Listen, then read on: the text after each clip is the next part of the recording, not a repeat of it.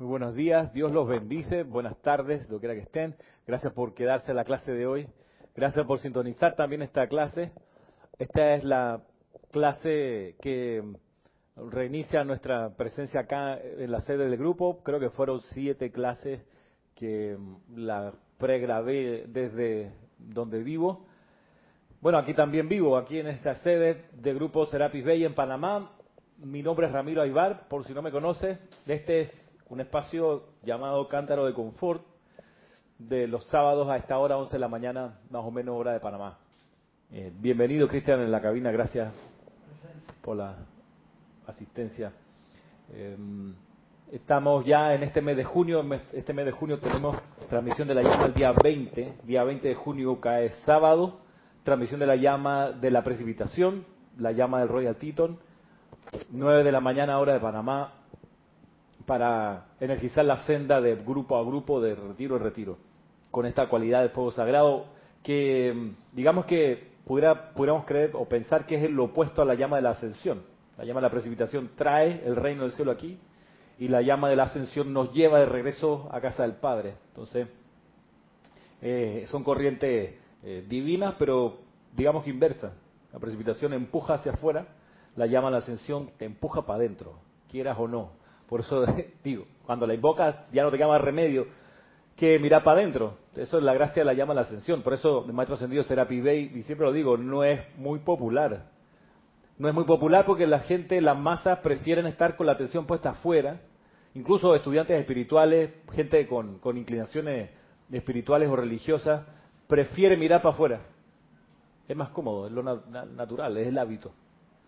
Pero cuando viene el llamado para la ascensión y aparece Serapi Bey en escena con la hermandad de Luxor y, toda, la, toda, la, toda la estrategia, toda, de principio a fin, es llevar la atención hacia adentro de la hermandad de Luxor. Dice, eso, eso nos, no nos ha hecho los más populares de la, de la, de la jerarquía espiritual y nuestra posición no es muy envidiable. O sea, como que no hay mucha gente que diga, ay, me encantaría ser de la hermandad de Luxor. Mm, dice, no, como que no, no, porque tenemos que proveer todas las situaciones para que la gente no tenga más remedio que mirar para adentro y para arriba. Entonces, los hace libres finalmente porque te libera de estar dependiendo de un bastón o de un ser o de algo que te soporte, de un salario, de una familia, de una relación. Entonces, ya, soy lo suficientemente independiente para depender solo de la llama triple de mi corazón y mi presencia yo soy. Pero la inclinación es hacia afuera y depender de. Y, creer que la vida tiene sentido porque estamos vinculados a afuera. Cuando viene el llamado a la ascensión, las corrientes se tienen que invertir y ahora todo es para adentro y para arriba. Todo es para adentro y para arriba porque ya es tu último año de graduación, ya, ya es, hora de salir. Ya no es el momento de tener la noviecita en el, en el recreo, ni ser amigo de la, de la señora que atiende la tienda, ni, ni, ni, estar pensando en la fiesta del sábado y el viernes, ni de la graduación, el prom, ni el viaje de graduación. Todas esas son distracciones que ocurren, por supuesto, en los colegios eh, y que desconcentran al estudiante de su último año. Está pendiente en serio que va a cumplir 18, va a ser mayor de edad, va a poder salir a manejar. Está pendiente de eso, no de estudiar y aprender y, y desarrollar las últimas habilidades que le faltan.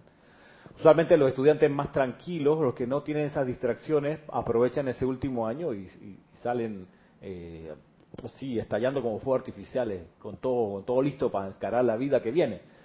Pero el 98% del resto, incluyéndome a mí, en esa época estábamos pendientes de la fiesta del fin de semana y de la novia y de mm, mil cosas, menos la tarea a la mano, que es lograr la excelencia en el último año de, de estudio. La, la, llamada de la llama de la ascensión es, mira, esta es tu última encarnación.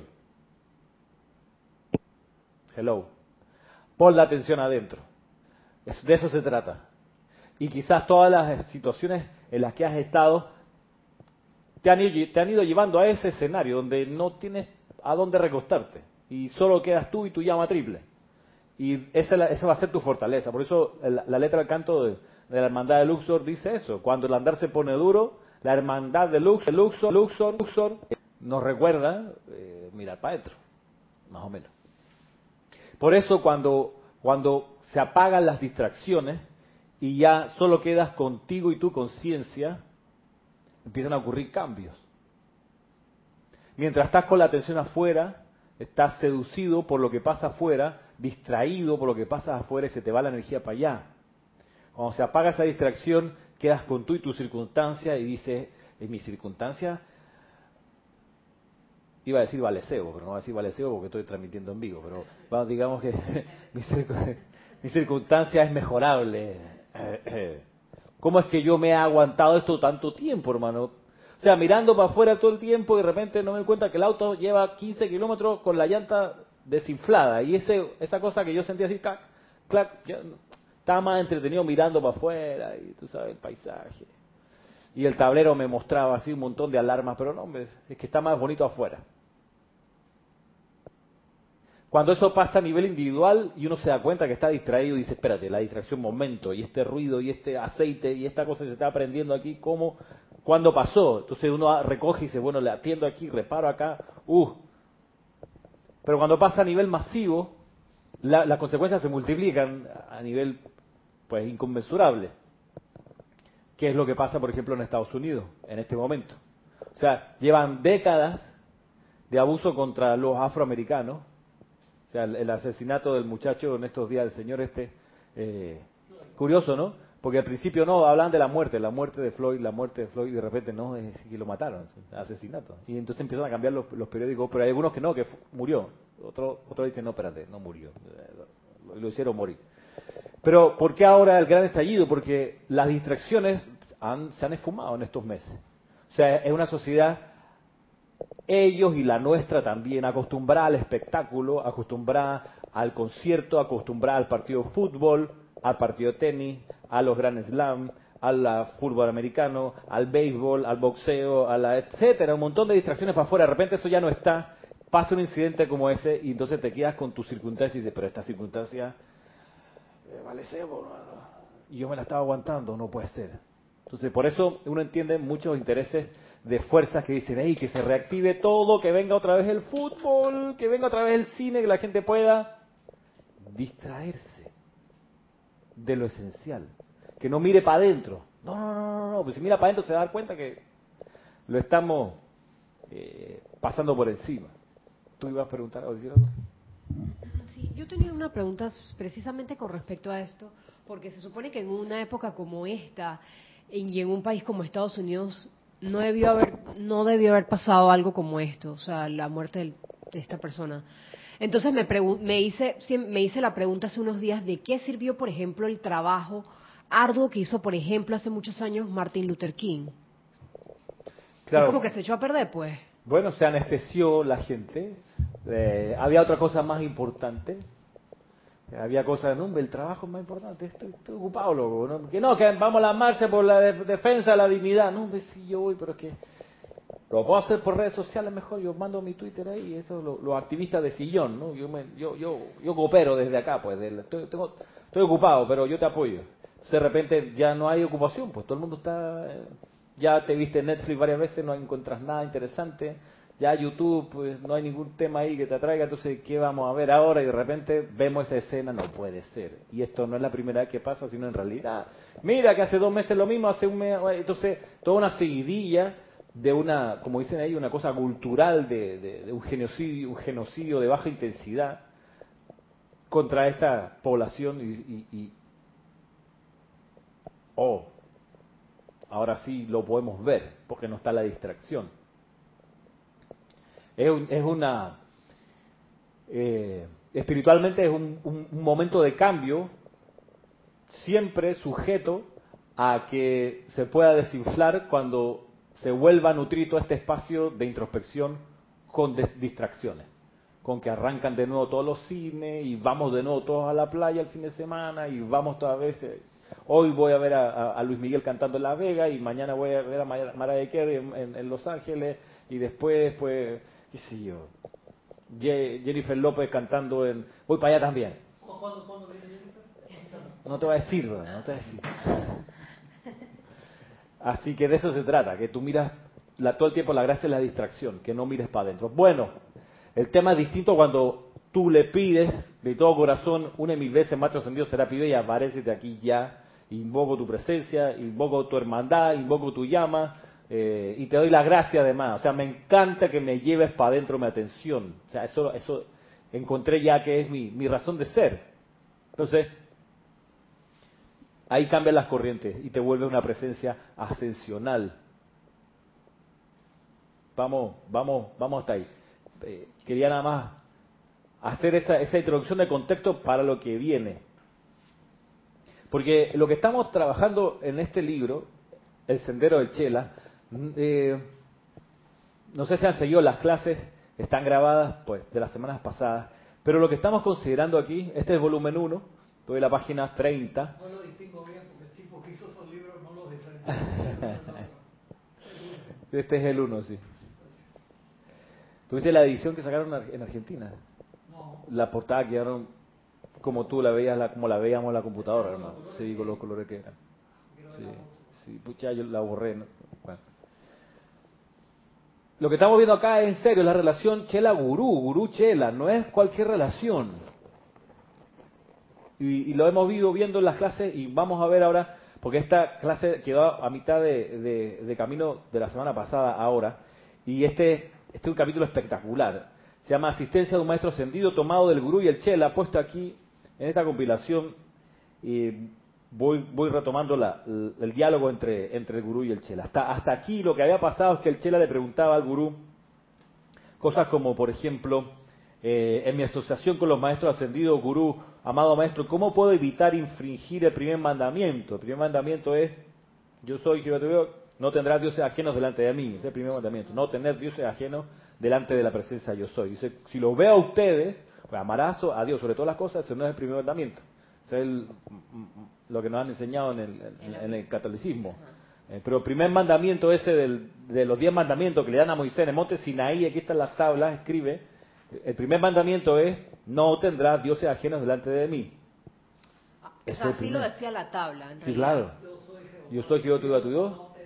No tendrás dioses ajenos. Esto de que el primer mandamiento es amar a Dios sobre todas las cosas, eso es del Evangelio, ya después, dos mil años más adelante, los apóstoles y Jesús y esa, esa gente que hace esa, eh, hace esa interpretación, o por lo menos a la traducción que nos llega luego, pero tú vas al, al, al, a los diez mandamientos y el primero es este.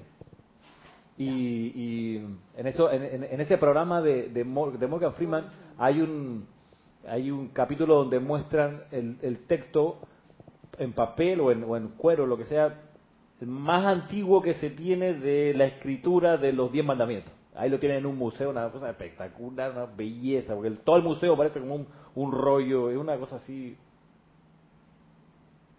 Entonces tienen desplegado el chorizo, por decirlo así, el, donde se escribió eso y tiene, no sé, como 5.000 años por allá.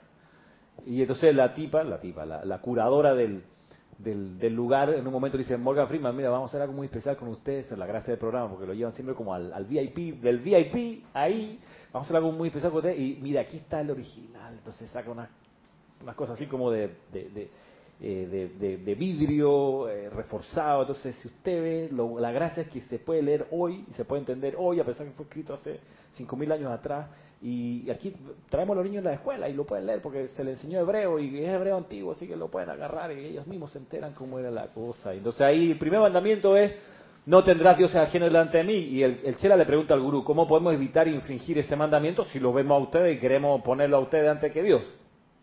Y le contesta al gurú, y no voy a decir ahora la respuesta porque lo vimos en la clase pasada. Sí. eh, hay que seguir el texto del Ministerio de Educación, hermano ya, estudie por su cuenta. No, lo que pasa es que quedamos, quiero abordar otra, otro aspecto acá. Dice, ah, otra cosa que ocurre en la clase pasada y ocurre aquí en el texto es que hasta aquí todo era amado gurú y el gurú, amado chela. Amado gurú, gurú una pregunta, amado chela, aquí está la respuesta. Y de repente el chela le pregunta, amado maestro, ¿debemos entonces adorar y amar solamente al Dios que late en sus corazones, de ustedes, y en el nuestro? Debemos reverenciarlos a ustedes por servicio y ejemplo, esa es la ley. Y aquí el gurú cambia, me encanta porque le cambia y dice, amado discípulo. Tutón, amado discípulo, ay, ¿cómo te explico? Puta, pensé que estábamos Más adelante, hermano, pero a ver. Entonces le, le da toda la explicación y, y viene entonces el tema de la clase de hoy. Estudiante, pues, querido pueblo. Sí, exacto. Masas. En fin. Dice, bueno, Chela se recupera del, del agravio, se limpia la rodilla, toma un vaso de agua y devuelve y se anima, le pregunta otra vez al, al maestro. Dice, amado maestro, ¿es verdad que cuando ustedes aceptan a un ser no ascendido como Chela, ustedes garantizan a la, ley, a la ley cósmica que la energía que invierten en tal Chela será amplificada por medio de buenas obras realizadas a través de esfuerzos autoconscientes de tal Chela? Voy de nuevo. Es verdad, maestro, que cuando ustedes aceptan un ser no ascendido como Chela, ustedes garantizan a la ley cósmica que la energía que invierten en tal Chela será amplificada por medio de buenas obras realizadas a través de los esfuerzos autoconscientes del Chela. ¿Es verdad? El gurú, aquí con exclamación así, o sea, le mete entusiasmo. Sí, eso es cierto, eso es cierto. La vida es un regalo de Dios. Sea utilizada por un maestro, un ángel, un elemental o un hombre. Y por cada chispa de la fuerza de vida utilizada, todos tendrán que rendir cuentas tanto arriba como abajo. Cuando una inteligencia acepta la responsabilidad de calificar la vida, acepta la obligación de utilizar esa vida para expandir la perfección. Por ende, cuando un maestro, mira, por ende, cuando un maestro le hace gurú ascendido, invierte su tiempo, invierte su energía, su consejo, su amor y su compañerismo en, del- en el desarrollo de un chela consciente, si el chela no vive a la altura de su luz, el maestro deberá balancear la inversión de su energía en un proyecto poco favorable a la ley cósmica. Punto. Sería mejor no solicitar asistencia con un maestro a menos que se anticipe servir a la humanidad y a la evolución del planeta como un balance para por el placer de tal asociación. O sea, en pocas palabras, si tú estás escuchando esta clase o estás viendo esta clase y todavía no has vislumbrado que puedes servir a la humanidad y a la evolución del planeta como un balance por el placer de, las- de asociarte con los maestros ascendidos. ¿Cómo te asocias con un maestro ascendido? Leyendo su libro, por ejemplo, su discurso. ¿Cómo te asocias con un maestro ascendido? Bueno, invocándolo, te vas asociando. Pero si no tienes pensado en algún momento servir esto y retribuir esa familiaridad con este maestro ascendido, dice, es mejor no pedir esa asociación con ese maestro. ¿Sí? Si tú no tienes esto como en mente, eh, deja de ver la clase, en serio, apágala, eh, pon, en serio, stop aquí y, y- y por este canal no, no aparezca otra vez. Porque bien lo, bien lo dice la maestra ascendida Lady Nada, el, el conocimiento sin aplicarse es más peligroso que la ignorancia. Más peligroso. ¿Por qué? Porque el conocimiento viene la responsabilidad de usarlo. O sea, tú te, tú te enteras de algo, ya. Ahí de ahí en adelante com- comienza a correr el tiempo, a ver cuánto tiempo te toma en utilizar ese conocimiento. Por ejemplo, tú dices, bueno, tú- y que está bien, a uno le nace el deseo de conocer, y tú dices, "Eh, las llamas, ¿de qué color son? Por ejemplo, wow, la llama azul, espérate. Y tú dices, y, a ver, ¿cómo es la llama de, la- de los templos donde hay una llama azul? Y, y te das cuenta que no hay ningún templo con ninguna llama azul. La llama de la voluntad divina es cristal con radiación azul zafiro.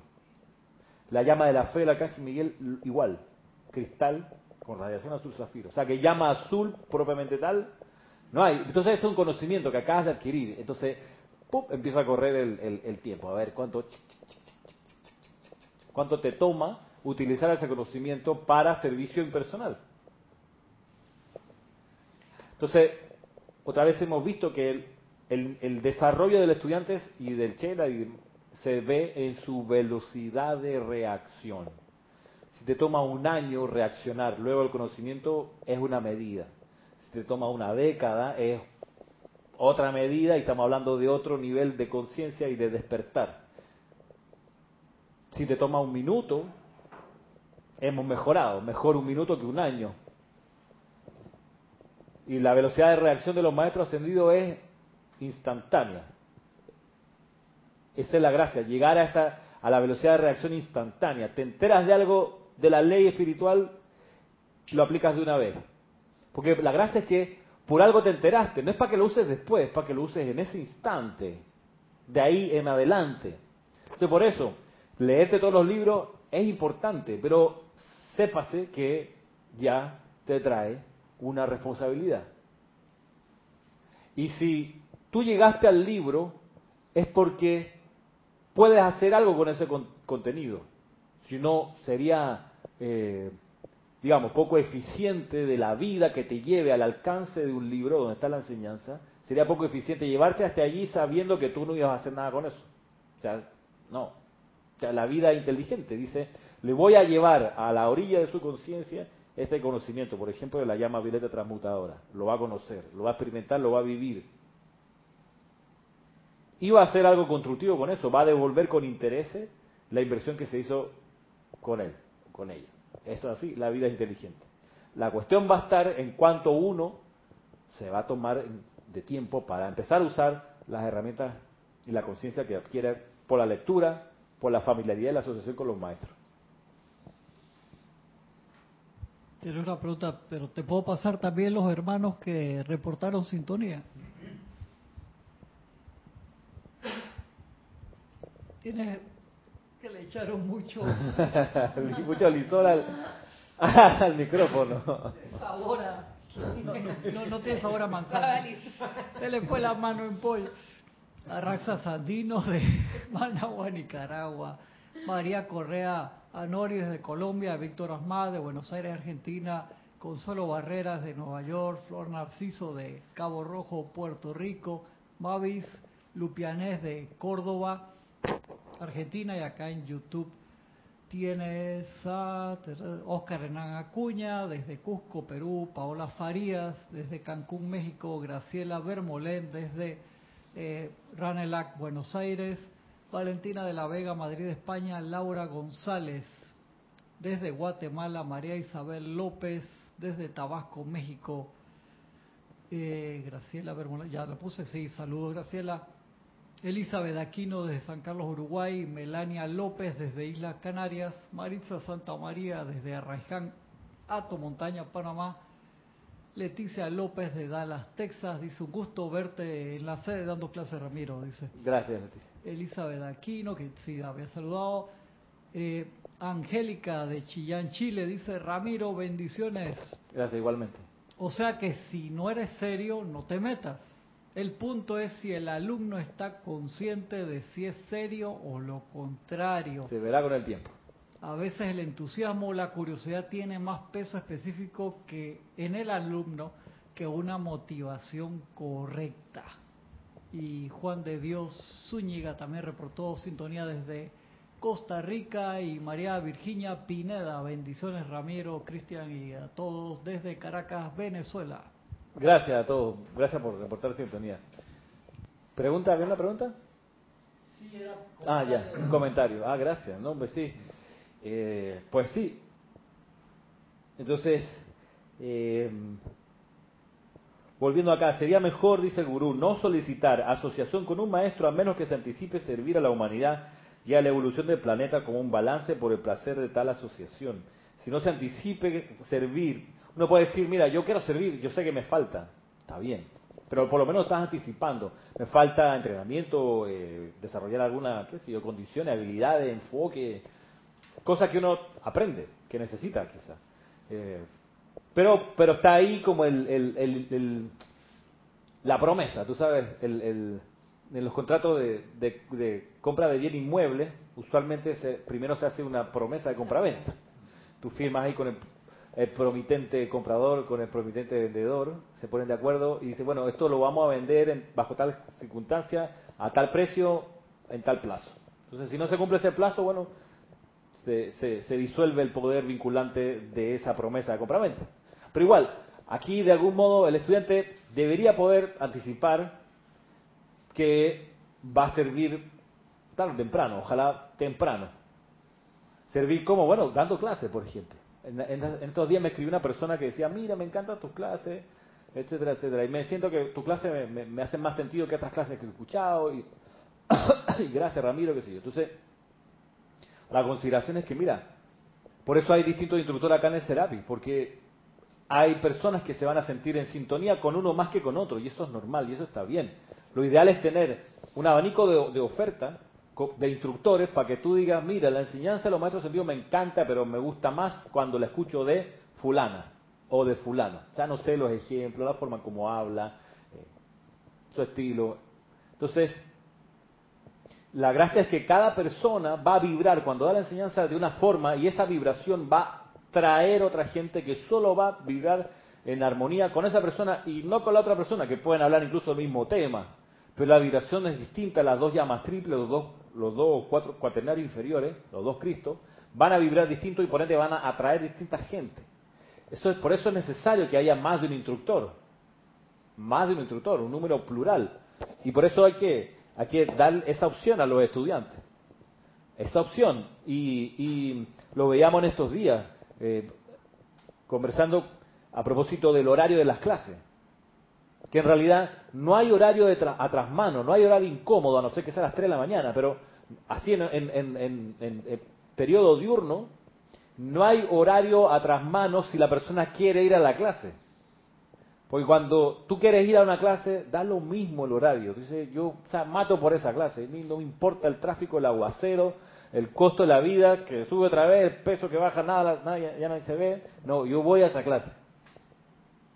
Porque eh, ahí está Julieta, yo soy Romeo, y, me da lo mismo que sea la, familia enemiga. Voy para allá. Ya se ha rendido ese ejemplo. Entonces, es- Así me marcó esa. esa. A mí me- de las de obras de Shakespeare, Romeo y Julieta, Hamlet, eh, Pericles, a Cristiana, por lo menos a mí esa, eh, no, y Macbeth, Macbeth, cuando, cuando veo luego en la vida real gente comportándose como Macbeth, yo digo, "Di- ay Dios, ay papá, ya yo sé en qué va a terminar esa persona.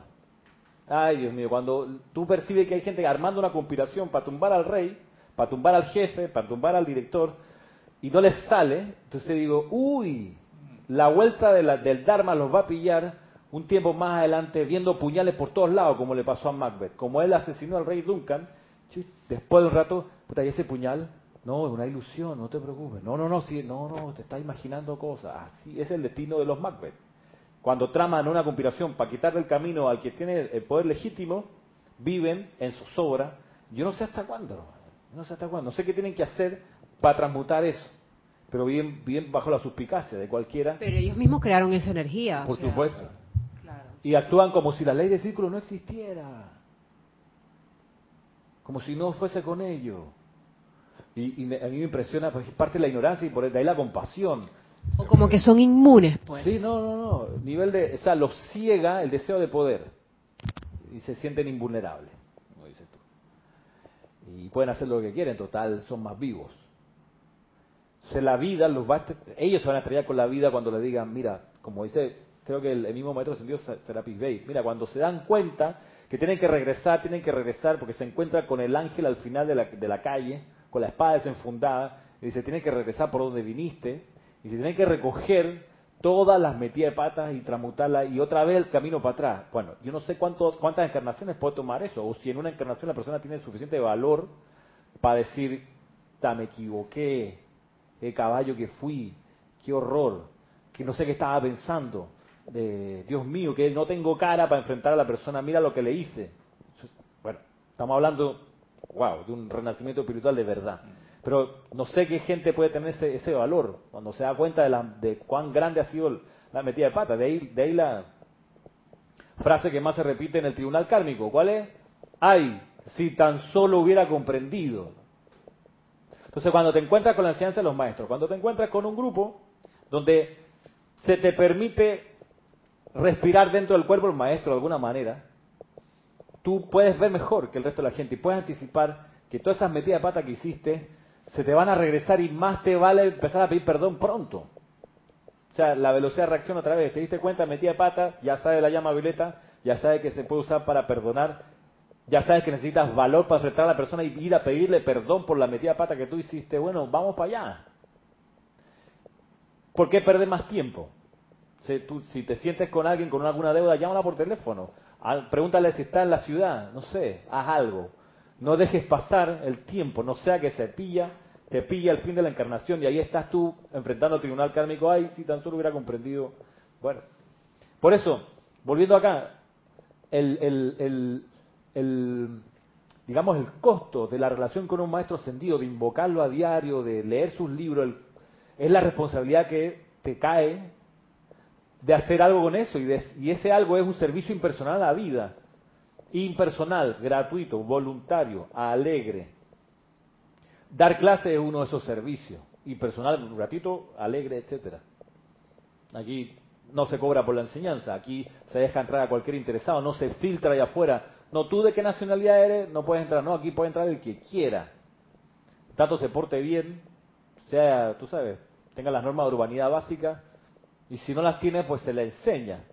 Perfecto. Y no hay iniciaciones. Y no hay, no hay iniciaciones, exacto, no tienes que... Hay una persona que contaba que para un grupo en el que ella estaba, una iniciación era que tenían que irse a la playa con el grupo, más o menos así era la historia, y de madrugada salir a la playa y hacer como un rito en la, en la, arena, o por ahí mientras rompían las olas, y tomar cerveza. Y ese era, pero esa era la iniciación espiritual, ¿ok? No es que eran amigos que están tomando cerveza en la playa, que también se hace. Pero no, esto era iniciación para estar, o para entrar al grupo. Y hay gente que inventa locura, porque vamos a hacer? En la enseñanza de los maestros sentidos no hay nada de eso. Uno puede venir a las clases sin bautizo especial, sin pasar ninguna iniciación en particular. En fin, Cristian. Víctor Ahmad desde Buenos Aires, Argentina, dice, Dios te bendice, Ramiro, y a todos. Gracias, Víctor. ¿Por qué uno se olvida de aplicar la enseñanza a pesar del entusiasmo de aplicarla cuando uno se hace consciente de la necesidad de servir? ¿Es cierta dormición o es un, o es un cuerpo etérico que requiere más purificación? Sí, yo, yo pienso, va por el lado de, de lo habituado que estamos a no estar presentes. Estamos habituados a no estar en el aquí y en el ahora, ¿no? es un hábito. Te estás lavando los dientes pensando en el desayuno o pensando en el taxi que tienes que salir a tomar. Estás en el taxi revisando las noticias por el teléfono eh, llegas a la oficina y estás pensando lo, la próxima reunión, no en que estás frente a algo ahí, ahora. Así se nos va el día entero. Estás hablando con alguien, pero en verdad pensando, ni siquiera a veces escuchándola, sino esperando que termine para entonces tú entrar a hablar. Eh, y no estás en el ahora, no estás presente, no estamos, no hemos habituado a eso. Es normal.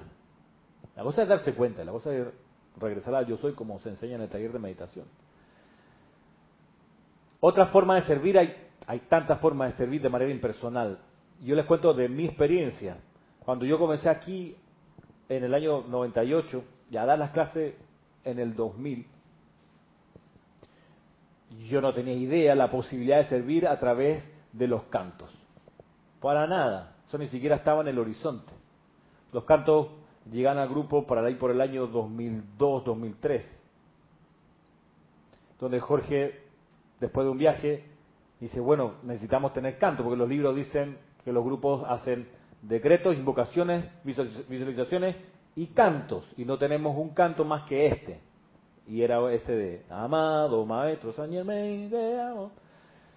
Y entonces él dijo, bueno, pero a mí se me ocurrió la letra para el siguiente. Y entonces sacó el de canto de obediencia, que se llama así, y entonces con, con una melodía esa, amado el Moria, te invocamos a la acción, ven y enséñanos a obedecer.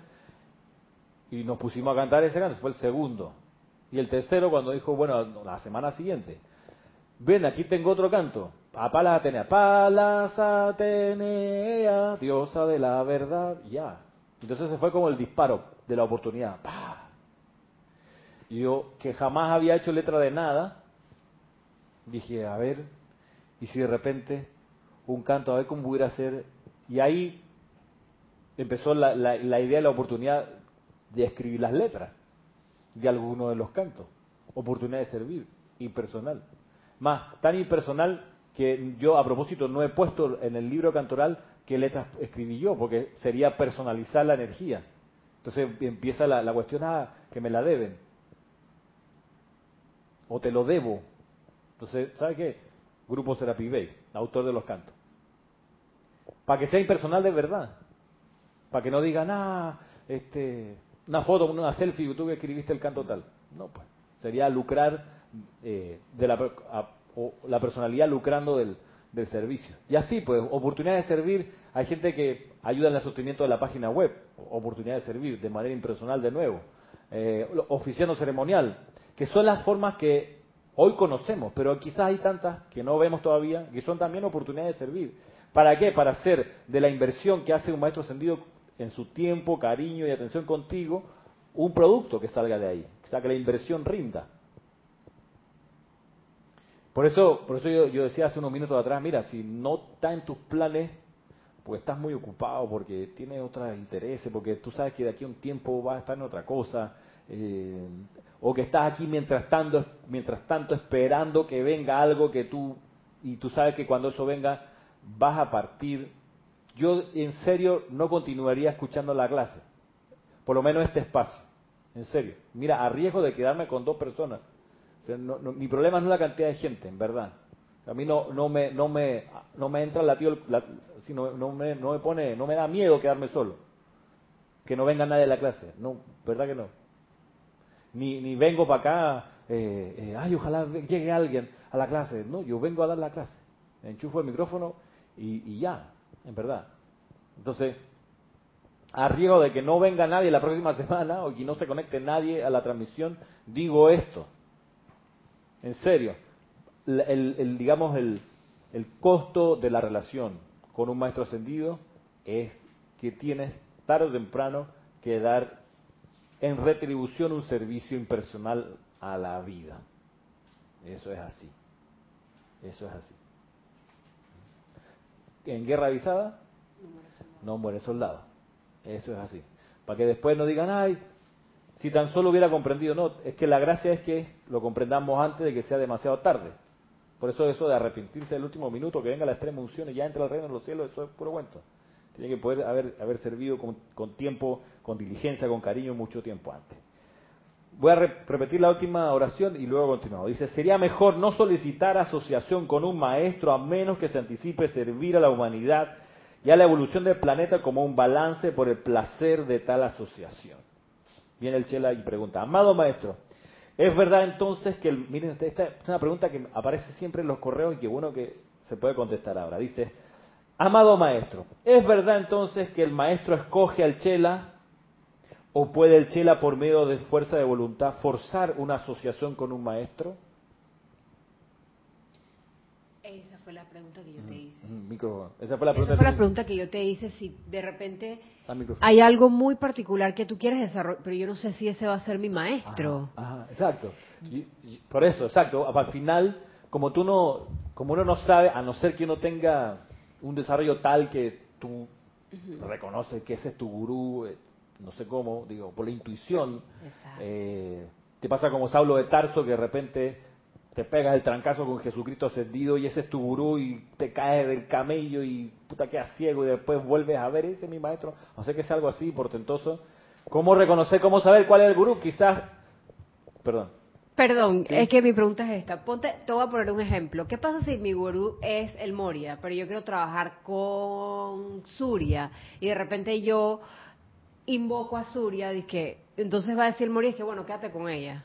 Ah, no.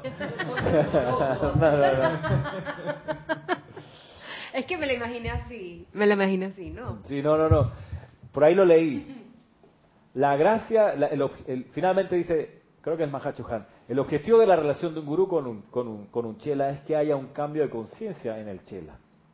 Entonces, si es el Moria, eh, si es el Jesucristo ascendido, si es Serapis Bey, no es tan determinante como que uno haga un cambio de conciencia, como que uno permita al Cristo interno manifestarse. Eso lo, cualquiera de los gurúes es lo que está esperando, hasta donde yo entiendo. Cualquiera. Igual todos sirven al mismo plan divino. Lo perciben desde sus ángulos en particular y de repente mi recomendación es revuélcate con cada uno, sabiendo que hay responsabilidad en ello, ¿cuál? Servir impersonalmente, revuélcate y, y date un en serio, un fin de semana, un año, seis meses, con Maestro Ascendido Hilarión y lee su enseñanza y lo invoca, etcétera. Después dice, no, mira, Lady Nada, Ran, Loco Amor de Verano, sí, en serio, full. Después San Germain, total. Y así te vas con uno y con otro y de repente, ah, de repente van a hacer de ti, ¿sabes qué? Quiero en realidad ahora enfocarme y cabalgar con fulano, con fulana. Y, y ahí te metes con todo. Y ahí dices, ya es que ya yo tengo experiencia, yo creo que la vibración que más me interesa es tal. Más allá de que si ese es tu gurú al final de cuentas. Lo cual yo podría decir a esta altura, no es tan importante como que uno sirva en realidad y uno esté feliz bajo la radiación de uno de los maestros. Mira, y es que aquí viene la respuesta. Dice, dice, amado Chela, responde el grupo, en la mayoría de los casos el maestro escoge al Chela centurias antes de que el Chela esté siquiera consciente de que existen los maestros ascendidos. El maestro, a través de una asociación pasada o de un momentum particular acopiado en el cuerpo causal de un Chela, escogerá preparar a ciertas corrientes de vida para una asociación en edades aún por nacer de la matriz del tiempo. Así el amor del maestro es la presencia protectora que finalmente hace que el chela despierte un interés por un maestro en particular, a responder a su nombre y a sentir una vibración complementaria a través de sus cuerpos internos cuando trabaja en un rayo particular. Sin embargo, yo creo que lo que viene, entramos todos los que estamos aquí. Sin embargo, dice, hay ocasiones en que un audaz hijo o hija del hombre procede a forzar una asociación. Dice, aquí responde, ¿cómo, cómo forzar una asociación? Sí, aquí forzar una asociación tampoco te dice que está mal. Dice, mira, por ejemplo, haciendo el bien en el nombre de un maestro, atrayendo sus bendiciones a través de la corriente de vida, meditando en él, tocando la basta de su vestidura espiritual, su aura. Con todo esto, tal chela atrae la atención del maestro por medio de la ley cósmica de atracción magnética. Nace entonces una asociación que proviene de las aspiraciones del ser no ascendido. Esta es una asociación más difícil, porque como las flores incubadas, todo lo forzado requiere más atención y cuidado que aquello que se desarrolla por medio de mérito natural y momentum. No está mal. Puede que uno esté forzando la relación con un gurú, con un maestro, y es posible. Tú dices, no, es que yo, yo escojo al Mahacho Han, supongamos. Pero a lo mejor, no, es que yo estoy seguro que él es, y en realidad no es. Está, igual entonces uno está cayendo en forzar un poco la relación, porque lo natural hubiera sido con eh, Jesús, Maestro Señor Jesús. Que ahí sería la relación natural, supongamos. Pero dice aquí, como vemos, mira, no hay nada de malo en aquello, pero es una relación que requiere más atención y cuidado porque no es una relación pues natural, tiene un cierto índice de, forzabilidad, como por decirlo de alguna manera. Ahora, no lo eh, no lo censura aquí el gurú. Dice, mira, es una posibilidad. Nada más que hay que tenerle más atención a eso. Yo creo que ahora, después de los comentarios aquí, podemos ver cómo, cómo se puede lograr eso. Es que cuando, me, cuando hablas de posibilidad, lo voy a entender como que va a ser como un poco más costoso. Ok, va a costar más. Es como que es como un, estudiante que no es estudiante tuyo, pero es un oyente, quédate allá, pero yo le hago caso a los de acá porque tú nada más eres oyente. No sé, sería así. Mira, por el lado de... ¿Tú sabes qué? Es que en la atmósfera, en toda esta conversación que tenemos, puede que esté presente la idea cultural de que uno tiene un príncipe azul y una princesa. De que uno tiene su media naranja por ahí. Entonces uno está buscando distintas parejas a ver si da con el tipo, si da con ella, a ver si la encuentra. Entonces, porque si es mi, mi, príncipe azul, vamos a ser felices. Y es la relación natural y vamos a entendernos y vamos a viajar juntos y va a ser todo maravilloso. Pero en realidad uno, pues con el tiempo se da cuenta que eso es fantasía. Que no, no hay que buscar a alguien eh, que te llene tu expectativa, sino todo lo contrario, a quien tú le llenas, llenas las expectativas. la visión, la corriente va para afuera en ese sentido. Va como yo, no, no estoy buscando a alguien que me ame como soy yo y que me quiera como soy yo y me aguante todas mis locuras porque me, necesito que alguien me entienda, no. Sino como yo amo a alguien con todas sus locuras, como yo amo y entiendo a alguien con todas sus, sus peculiaridades. Entonces yo busco a alguien, como dice la canción, a alguien a quien amar.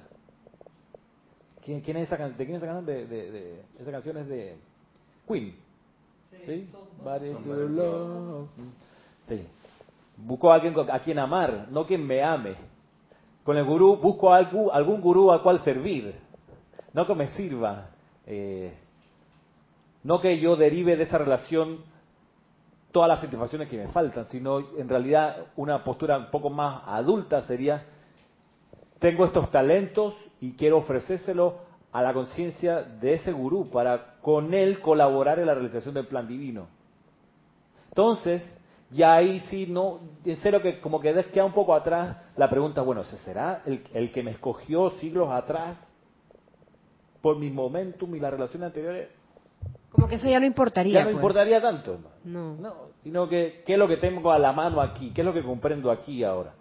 Que quiero servir, tengo estos talentos y puede que desarrolle algo más en el futuro y quisiera, con la conciencia del Chohan del quinto rayo, hacerme uno y colaborar con él porque le hizo enseñanza y esa cosa que él hace con los agnósticos, puta, me arrebata, hermano. Eso sí, o sea, eso sí es mi tarea en la vida, supongamos. Pero, Emilio, tú tenías... Eh, entiendo que... Ah, mejor agarra acá el 4. El 4 está en buenas condiciones. Entiendo que actualmente en la relación con los maestros tenemos la oportunidad de, de tomar las asignaturas disponibles. ¿no? Ellos abrieron todas las cátedras y nosotros podemos este, asociarnos con, uno o varios de ellos que sería lo ideal, ¿no? Como para armar un pensum espiritual que nos lleve al objetivo que, queremos. Pero me surge una pregunta. ¿En la asociación con diversos maestros existiría diletancia?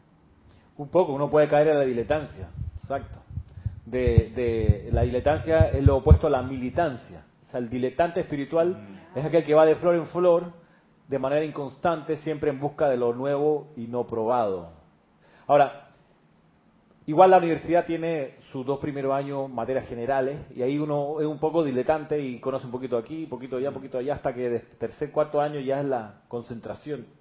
Entonces, yo, yo por eso promuevo que, el estudiante sin, sin reparos haga, sí, una actividad, entre comillas, diletante con los chojanes, eh, y con los otros seres de luz que se ofrecen como gurú, temprano entonces ha de poder sacar cuenta y decir, ¿sabe qué? En mí realidad me interesa el sendero a través de tal maestro.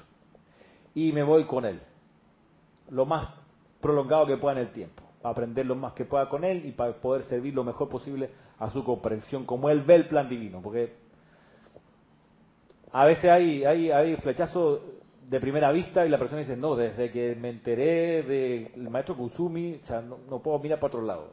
Perfecto. Ajá, hay varias preguntas ahí, vamos. Es que está medio heavy. Tiene como tres preguntas referente al tema. Acá Paola Farías dice, entonces entiendo que eso mismo puede ser una distracción. Estar buscando o pensando quién es el gurú sería más bien ver adentro y sería más bien ver adentro y manifestar al Cristo. Está bien, es cierto, pero no lo tomaría como distracción. Yo, creo que es una pregunta muy válida. Y esa pregunta ha de uno hacérsela a la propia presencia yo soy. De hecho, mira, la última pregunta dice acá. por eso esta clase estaba muy buena, hermano. Mira, la siguiente pregunta dice, Amado maestro, pregunta el Chela, ¿cómo podemos encontrar al maestro particular que es nuestro padrino, nuestro guía, nuestro gurú? Responde el gurú. Dice, Amado Chela, Amado Chela, cuando el alumno está presto, aparece el maestro. Hasta entonces, cuiden la sutil proyección de los muchos seres que buscan glorificar al ego el desarrollo natural de su propia naturaleza descargará un tibio, placentero y relajado resplandor cuando estén bajo la radiación de su maestro. Sean cuidadosos de que la personalidad no se exalte en las meditaciones de su corazón.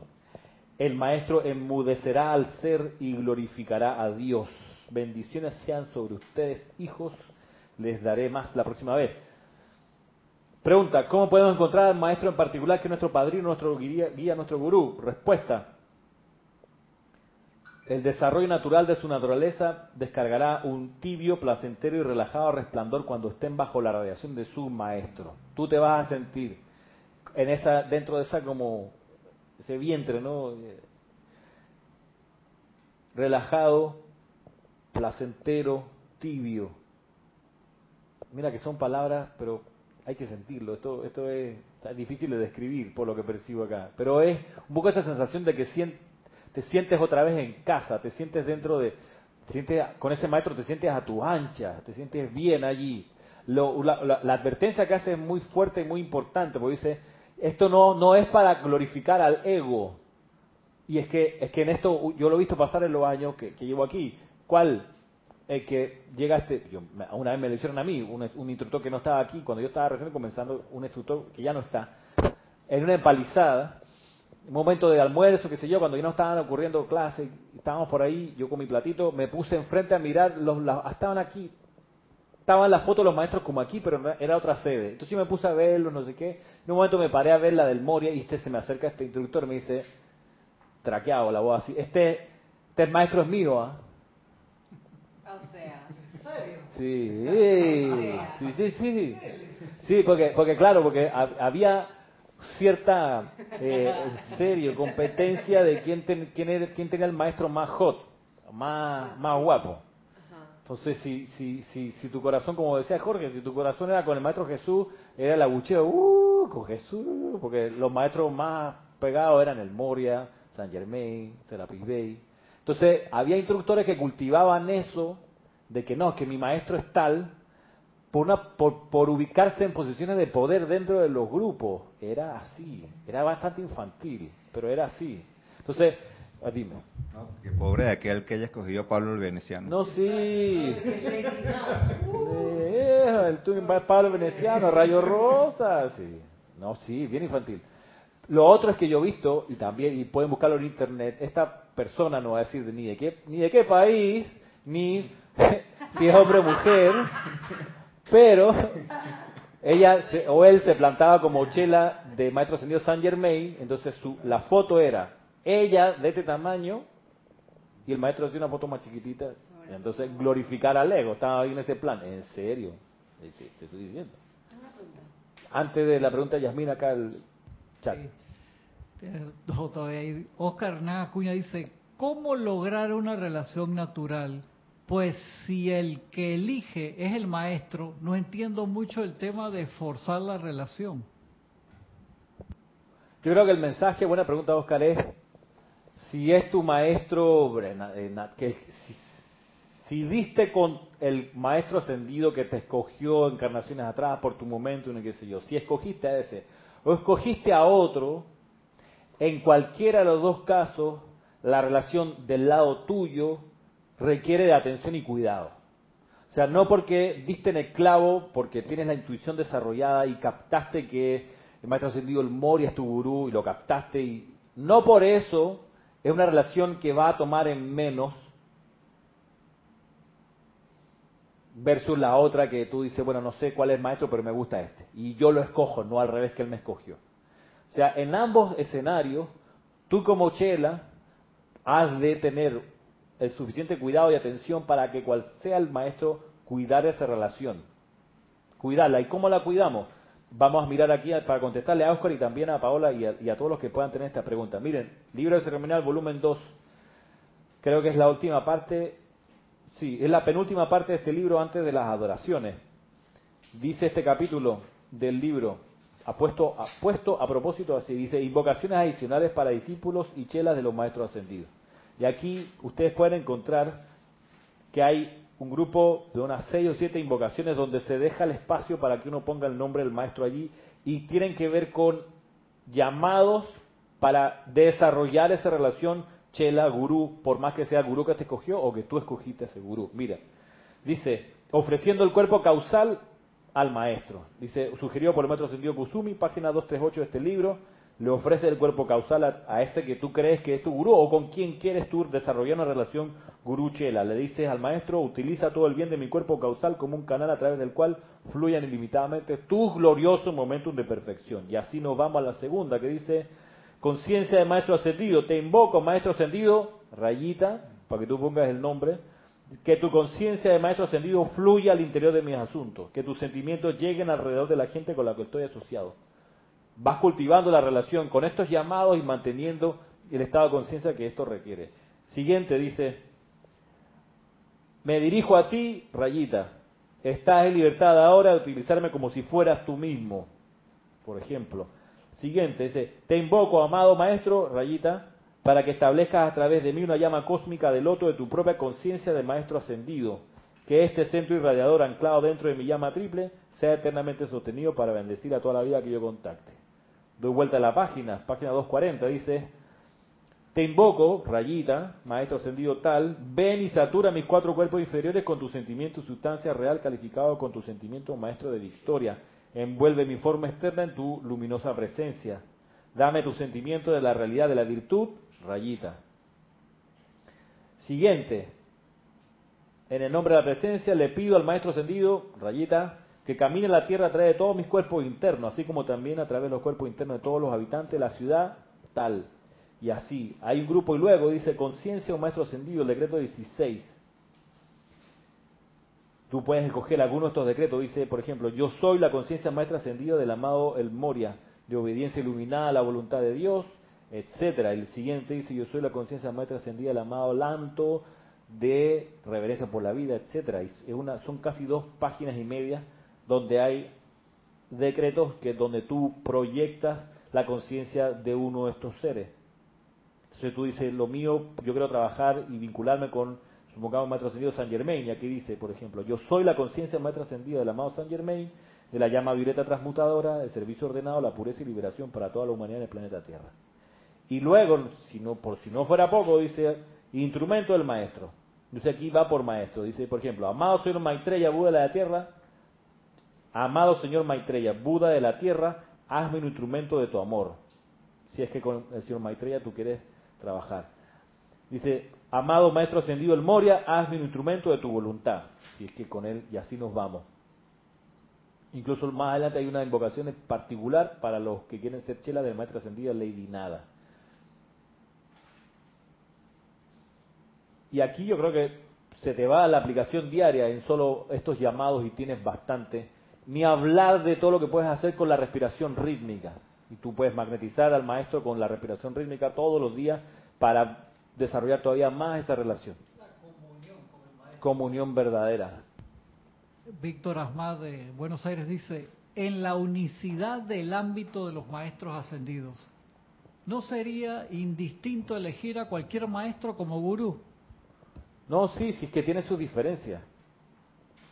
No, no es indistinto. Porque no es lo mismo el servicio del maestro ascendido Serapis Bey que el del maestro ascendido El Moria, son distintos. tienen su, su, su parte del, tapiz, cada uno por su cuenta, eh, energizando ciertas ideas en particular, distintas unas, unas de los otros. Por eso hay distintas opciones, igual que en los grupos, hay distintos instructores, tú buscarás con quien te, te sientes más afín.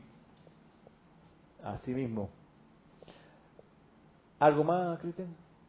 Sí. Ok, es eso. Y bueno, perdón por el tiempo.